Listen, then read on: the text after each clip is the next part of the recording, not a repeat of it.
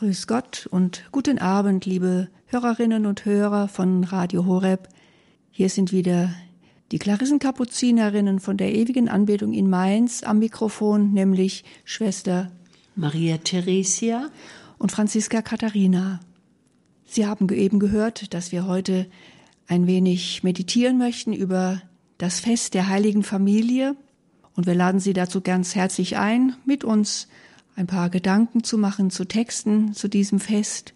Aber bevor wir mit diesen Meditationen beginnen, möchten wir doch gerne auf eine Sache hinweisen, sozusagen in eigener Sache. Wir haben festgestellt, dass wir vor genau 25 Jahren, nämlich am 19. Dezember 1997, zum allerersten Mal auf Sendung waren bei Radio Horeb. Wir haben praktisch Silberjubiläum mit, bei der Mitarbeit bei Radio Horeb. Wir haben angefangen mit den Quellgrundsendungen, damals noch alle aufgenommen hier bei uns zu Hause mit einem MD-Gerät, das dann mit Musik versehen werden musste, dann auf die Post gebracht werden musste und dann immer die bange Erwartung, kommt die Post rechtzeitig an, damit freitags abends die Quellgrundsendung gesendet werden kann.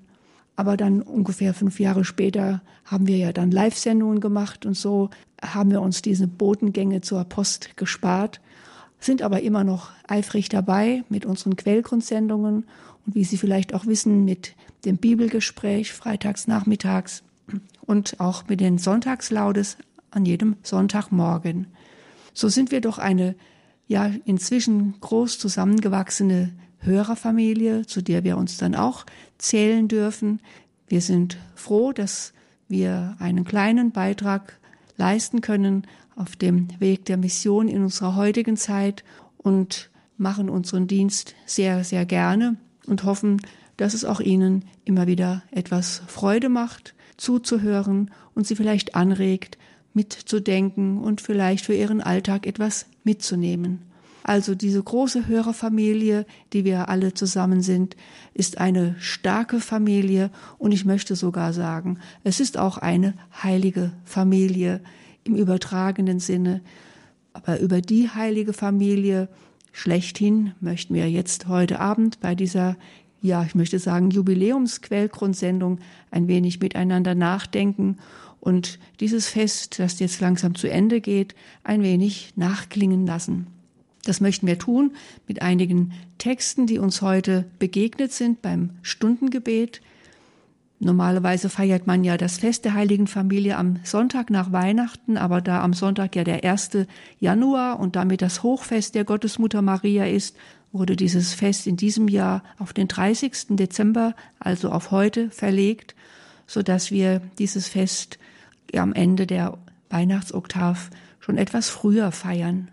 Und es ist auch schön, wenn wir so in dieser Weihnachtsfreude noch sind. Wir feiern ja Weihnachten nicht nur am ersten und zweiten Weihnachtstag und in der Christnacht, sondern das muss einfach auch weitergehen, dieses Feiern und dieses ja im Weihnachtsgeheimnis sich bewegen und es auch ein Stück weit genießen, diese Zeit, die Zeit der Ruhe, der Stille, vielleicht auch der ja, Zeit, wo man nicht arbeiten muss, wo man frei hat, wo man Urlaub hat, dass man einfach ein wenig mehr Zeit hat, sich mit diesem Weihnachtsgeheimnis zu beschäftigen und sich davon auch beschenken zu lassen. Und das möchte ja auch das Fest der heiligen Familie uns beschenken mit den Gedanken, die man sich um die heilige Familie machen darf und machen kann. Ein Vorbild, das auch heute noch seine Gültigkeit hat, auch wenn es jetzt schon über 2000 Jahre her ist, dass diese Familie, diese heilige Familie auf Erden gelebt hat, aber sie lebt in der Erinnerung und im Evangelium ja weiter und kann uns auch heute so einiges sagen in unserer Zeit, in unseren Familien und vielleicht auch für die Hörerfamilie. So laden wir Sie herzlich ein, mit uns Gedanken zu machen zum Thema der heiligen Familie, Bleiben Sie dran, wenn wir jetzt noch ein wenig Musik hören, lassen Sie sich einstimmen auf dieses Thema und dann werden wir gleich nach der Musikpause mit dem ersten Gedankengang ein wenig ja, auf die Spur der heiligen Familie zu führen versuchen. Hören wir jetzt aber erst ein wenig Musik.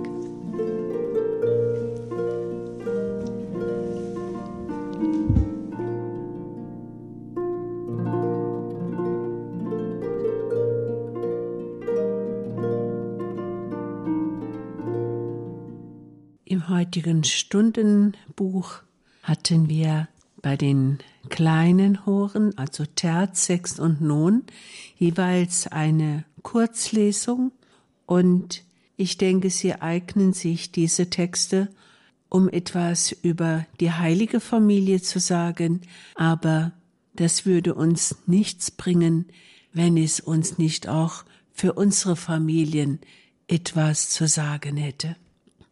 In diesem Kolosserbrief, drittes Kapitel 12 bis 13 heißt es, Bekleidet euch mit aufrichtigem Erbarmen, mit Güte, Demut, Milde, Geduld. Ertragt euch gegenseitig und vergebt einander, wenn einer dem anderen etwas vorzuwerfen hat. Wie der Herr euch vergeben hat, so vergebt auch ihr. Auf mich wirkt dieser Text wie ein ganzes Programm, ein Lebensprogramm für eine Familie, für das Zusammenleben. Jesus sagt einmal von sich, ich bin sanft und demütig von Herzen. Das kann Jesus von sich sagen. Aber sind wir das auch? Sanft und demütig, geduldig und milde? Es sind Begriffe, dem, denen man heute nicht so sehr begegnet. Wenn man an Güte denkt, dann fällt einem sofort Nachsicht ein und das kann auch Schwäche sein. Allzu nachgiebig, allzu nachsichtig, das bringt nichts. So denken wir in unserer Gesellschaft, in unserem Arbeitsleben, in unserem vorankommen wollen. Und dann die Demut, die Demut ist erst recht ganz verpönt. Ein demütiger Mensch bringt es zu nichts. So könnte man meinen. Ein demütiger Mensch, der steckt immer zurück, der lässt immer die anderen vor. Tja, ein demütiger Mensch, der ist nicht gesellschaftsfähig. Der geht unter, der geht einfach unter, der lässt sich alles gefallen. Aber ist das so? Vielleicht sollten wir nach neuen Begriffen suchen für uns, für unsere Familien. Und was bedeutet es, milde zu sein? Milde und sanftmütig. Für mich gehören diese beiden Begriffe zusammen. Milde, das Gegenteil, wäre scharf, scharfzüngig, wäre unleidlich, also mit Milde, da kommt man auch nicht weit. Man muss schließlich immer wissen, wer man ist und wie man sich durchzusetzen hat. Und dann kommt die Geduld. Die Geduld, das ist etwas für lahme Leute. Naja, Geduld, der hat unendlich Geduld, also der bringt es auch zu nichts. So könnte man meinen. Wer der Erste ist, der hat gewonnen. Aber ein geduldiger Mensch, nein, nein, also dazu möchte ich nicht gehören. So könnte man heute denken.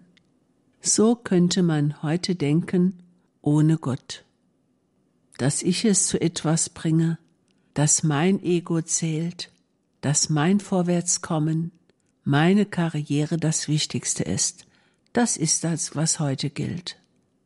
Aber wenn wir auf die heilige Familie schauen, auf das Zusammenleben von Jesus mit Maria und Josef, könnten wir uns da vorstellen, dass diese Beweggründe auch nur eine Sekunde in ihren Herzen waren? Ich kann es mir nicht vorstellen. Ich kann mir nur vorstellen, dass sie mit Güte miteinander umgegangen sind. Maria die gütigste von allen, der Sohn Gottes die Güte selber und Josef, der große, geduldige, war gütig. Es sind altmodische Begriffe, aber wenn man sich das vorstellt, ist es doch sehr anziehend und wir sind lieber in der Nähe eines gütigen Menschen, eines angenehmen Menschen, als eben bei einem Menschen, der das Gegenteil verkörpert und ausleben will. Und die Demut, die viel verpönte Demut, Maria, die demütige Magd, so nennen wir sie, sie wusste, wer sie ist. Wie soll ich den Herrn empfangen? Und sie hat nichts aus sich gemacht in ihrer Demut, denn sie wusste, wer Gott war und wer sie war. Sie war sein Geschöpf und er ihr Herr. Demut ist nichts anderes als anzuerkennen, was ist, wer Gott ist und wer ich bin. Und in dieser Familie war es selbstverständlich, Gott groß sein lassen, ihm die Ehre geben, ihm zu Ehren leben. Mir geschehe nach deinem Wort, sagte Maria. Dein Wille geschehe. Immer geht es um Gott in dieser Familie. Keine Sekunde geht es um irgendetwas anderes. Und dann die Milde und die Geduld. Ich kann es mir gut vorstellen, dass diese drei wirklich in Geduld miteinander umgegangen sind. Denn wenn Jesus von sich sagt, er ist milde und demütig von Herzen, dann kann es nicht anders sein, als dass eben auch sein Verhalten seinen Eltern gegenüber so mild und demütig war. Natürlich wird es uns immer ein Geheimnis bleiben, inwieweit der Sohn Gottes seiner selbst sich bewusst war. Und doch muss es so gewesen sein, denn später wird er sagen, der Vater und ich, wir sind eins, wer mich sieht, sieht den Vater, sieht den Vater der Güte und der Geduld. Wie wäre es, wenn wir diese Verhaltensweisen ein wenig abfärben lassen würden auf unser familiäres Verhalten. Wenn es da ein bisschen mehr Geduld gäbe, Kinder mit den Eltern und Eltern mit den Kindern. In diesem Text heißt es nämlich weiter, Ertragt euch gegenseitig und vergebt einander. Ertragt euch gegenseitig. Ich frage mich, was es in dieser Familie zu ertragen gegeben hat. Aber der Kolosserbrief, der sagt es uns, denn das ist die Haltung, die Jesus uns dann predigen wird. Vergebt einander. Das ist Gottes Haltung, dem Menschen vergeben, dem Menschen verzeihen. Dafür ist Jesus einer der unsrigen geworden vergebt einander. Und manchmal ist das gar nicht so leicht. Wenn mich jemand verletzt hat, er mag es zwar einsehen, aber irgendwo sitzt es doch etwas tiefer bei mir und ich brauche ein wenig Zeit, um zu verstehen, dass der andere es nicht so gemeint hat, aber automatisch geht das Vergeben auch nicht. Vergebt einander, wenn einer dem anderen etwas vorzuwerfen hat. Also, es muss ja etwas gegeben haben, sonst hätte ich ihm nichts vorzuwerfen. Und doch, unser Herz soll immer größer sein als die ganze Schuld, als die ganzen Verletzungen, die wir einander zufügen können. Vergebt einander. Und warum?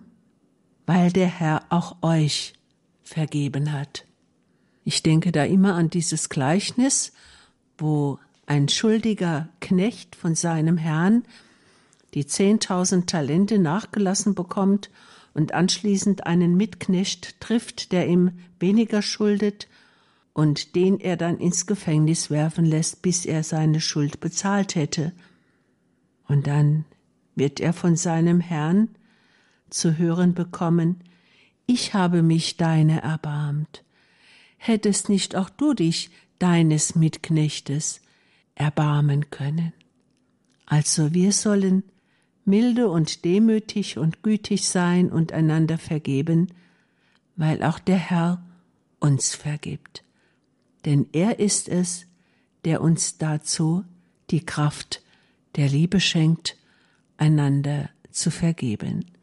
Und wenn wir uns darum bemühen, dann werden wir in unseren Familien eine gute Atmosphäre schaffen. Wir werden gerne zusammen sein. Wir werden gerne zusammen feiern, miteinander sprechen und einander Gutes tun wollen. Das sollen wir tun, uns mit aufrichtigem Erbarmen bekleiden. Liebe Hörerinnen und Hörer, das war jetzt die erste Meditation über den Kolosserbrief und es folgen noch weitere zwei nach einer kleinen Musikpause.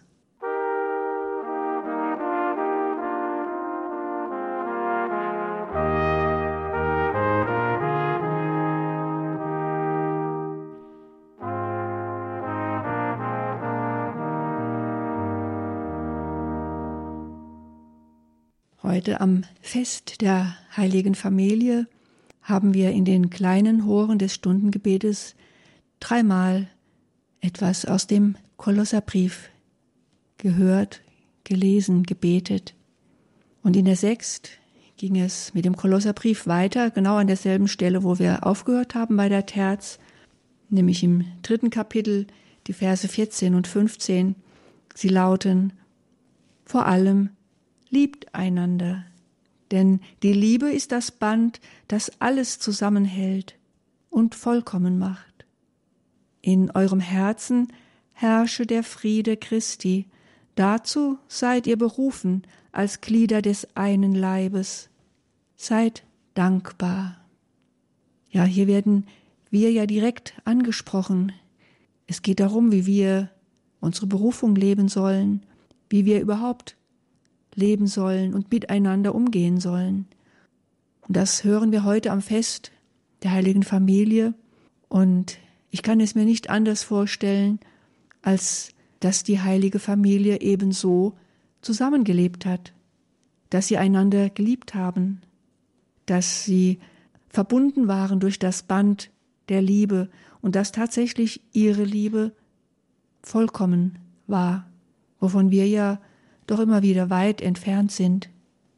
Und ich kann mir vorstellen, dass in deren Herzen, in, von allen dreien, der Friede herrschte. Ein tiefer Friede. Ja, heißt es ja, in euren Herzen herrsche der Friede Christi. Und Jesus, ja, er war der Friedensfürst.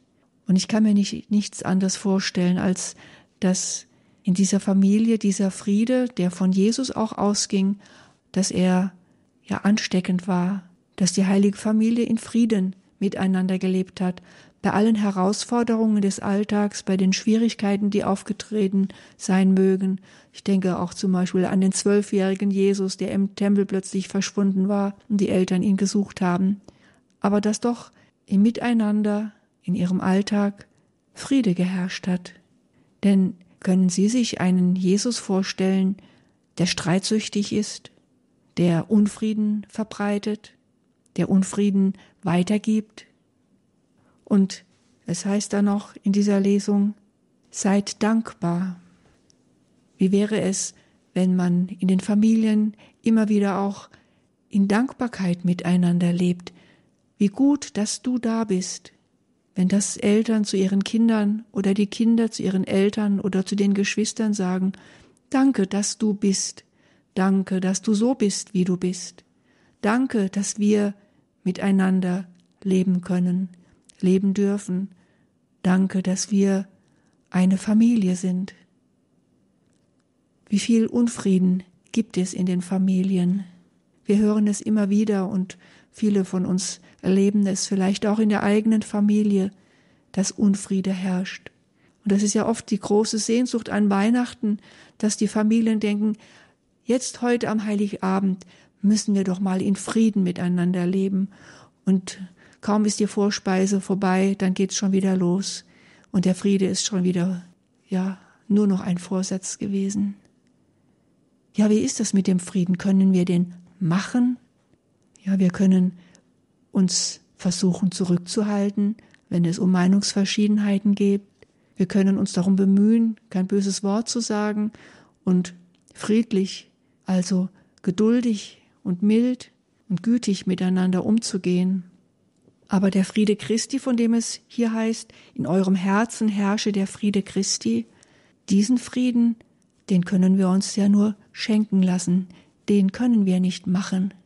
Es gibt einen Frieden Christi. Der Friedensfürst hat uns den Frieden gebracht, er hat ihn uns vorgelebt. Dieser Friede ist nicht machbar und kann auch die Welt nicht machen. Und ich denke immer wieder, gerade jetzt in den kriegerischen Auseinandersetzungen in der Ukraine und in den anderen Ländern, wie können wir da den Frieden herstellen? Und wir, mir bleibt keine andere Antwort, als dass wir so viel wir können um den Frieden beten sollen, weil es ein Friede ist, den nur Gott geben kann. Und wir können beten, dass dieser Friede, den Gott schenken möchte, dass er in den Herzen ankommt, dass die Menschen sich öffnen für diesen Frieden, dass Putin sich öffnet für den Frieden Gottes und nicht meint, er tut Gottes Willen, indem er Krieg führt. Den Frieden muss man sich schenken lassen, den Frieden Christi. Und man kann darum beten und man soll darum beten. Und wie viele Herzen sind schon geöffnet worden durch das Gebet für, den, für seinen Frieden. Und wenn ich an die heilige Familie denke, da glaube ich nicht, dass sich da jemand um Frieden bemühen musste, sondern wenn der Friedensfürst in der Familie lebt, dann ist der Friede da. Und es ist gut, immer wieder auch darauf zu schauen, dass es möglich ist, in Frieden zu leben. Es ist möglich, miteinander friedlich umzugehen. Es ist möglich, den Frieden in das eigene Herz hineinzulassen und in Frieden miteinander zu leben. Und so wie es auch in dieser Lesung heißt, so meine ich, dass einfach beides auch zusammengehört, nämlich das einander lieben und Frieden weitergeben. Das gehört zusammen. Wenn ich nicht lieben kann, dann wird es mir sehr schwer fallen, Frieden zu halten. Also muss ich mich nicht nur für den Frieden öffnen, sondern auch für die Liebe. Und welch größere Liebe gibt es, als wenn man sein Leben hingibt für andere? Welch größere Liebe gibt es als die Liebe, die wir durch Jesus Christus empfangen? Diese Liebe, die er uns schenkt, sie ist der Schlüssel für den Frieden, den auch er schenken möchte und den wir so sehr brauchen und nach dem wir uns so sehr sehnen. Die Liebe, so sagt das hier Paulus, ist die Liebe ist das Band, das alles zusammenhält. Wenn wir in Liebe miteinander umgehen und Frieden halten, dann stärken wir dieses Band, das alles zusammenhält. Und es ist ein Band, das nicht nur die eigene Familie umgreift, sondern das dann auch weiter wächst zu den Nachbarn, zu den Verwandten, zu den Arbeitskollegen, zu denen, mit denen wir zu tun haben. Stricken wir immer wieder an diesem Band des Friedens und der Liebe, dass dieses Band gestärkt wird und immer mehr Menschen umfasst. Und das Schlusswort dieser Text, dieses Textabschnittes, dieses Schlusswort, das dürfen wir uns auch zu Herzen nehmen, nämlich seid dankbar. Es gibt einen Grund, dankbar zu sein, auch wenn vieles schief laufen mag, auch wenn vieles nicht so läuft, wie wir es uns wünschen, aber wir dürfen dankbar sein, dass Gott Mensch geworden ist, dass Gott uns ganz nahe sein will und es auch heute noch ist und er mit uns leben möchte und er uns ja so wie in der heiligen Familie uns immer wieder diesen Frieden zukommen lässt, diesen Frieden und seine Liebe zuwachsen lässt. Dafür dürfen wir immer wieder neu dankbar sein, auch heute in unserer Welt im Jahre 2022. Und wir dürfen es auch im neuen Jahr sein, dankbar für ihn und für seine Liebe und für seinen Frieden. Noch einmal hören wir Musik, dann schauen wir noch etwas näher in den Kolosserbrief hinein.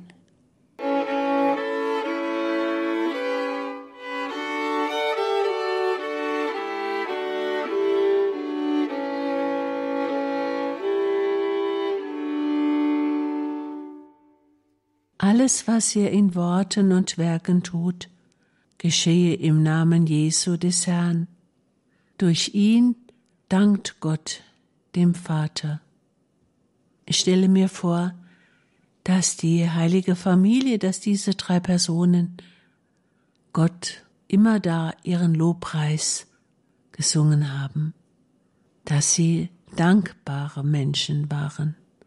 Von Jesus wissen wir, wie sehr und wie oft er seinem Vater gedankt hat, dass er ihn gepriesen hat. Vater, ich danke dir, ich preise dich, dass du dies, das Reich Gottes, den Kleinen offenbart hast, zum Beispiel.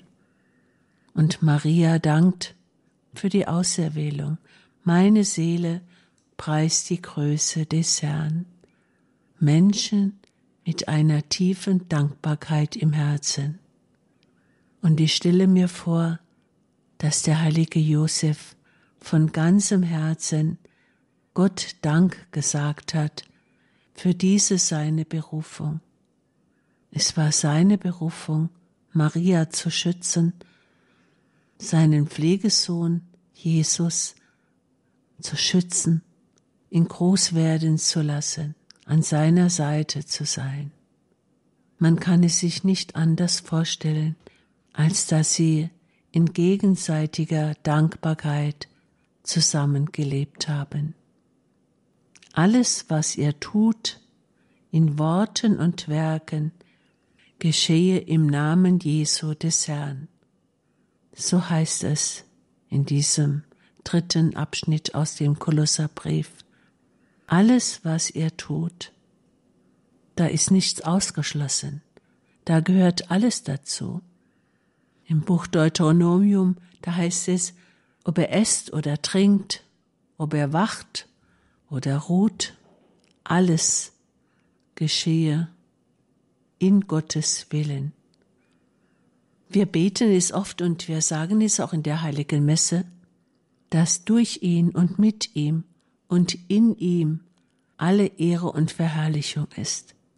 Im Namen Jesu geht alles. Es kommt immer darauf an, in diesem Namen zu bleiben, im Namen Jesu. Wir werden am 3. Januar das Fest des Namens Jesu feiern. Bernhard von Clairvaux sagt, dass es ein süßer Name sei, ein süßer Name, der alles gut macht. Und wenn wir im Namen Jesu alles tun in Worten und Werken, dann ist es geheiligt durch diese Namen. Es gibt den Brauch, den Namen Jesu immer wieder anzurufen. Tagsüber, wenn ich daran denke, wenn es mir einfällt, einfach den Namen Jesu zu sprechen.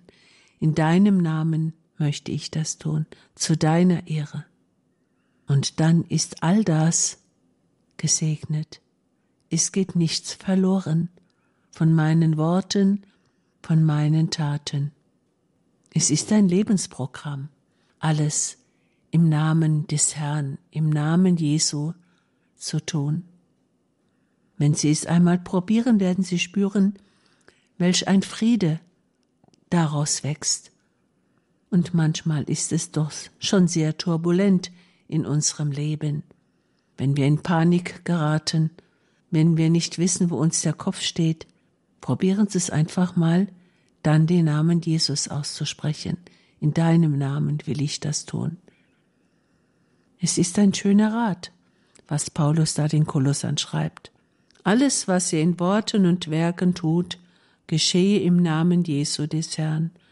Durch ihn dankt Gott, dem Vater.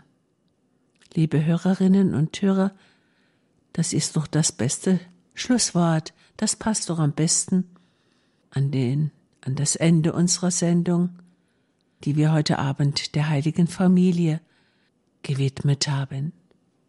Möge doch die heilige Familie uns aufnehmen in das Band ihrer Liebe, dass auch wir fähig werden, so miteinander umzugehen, wie es dem Namen Jesu entspricht, dass wir alles, was wir tun, in seinem Namen tun können und dass wir von ihm diesen Frieden bekommen und diese Freude, die Freude aneinander.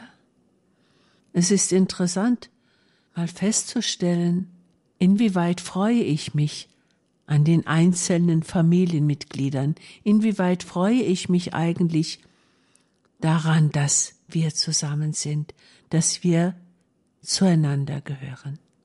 Josef und Maria und Jesus, sie waren voller Freude. Sie, die heilige Familie, die den Vater gepriesen haben, die ihm gedankt haben. Mit diesen Gedanken möchten wir unsere Quellgrundsendung schließen, Ihnen danken fürs Zuhören und uns verabschieden.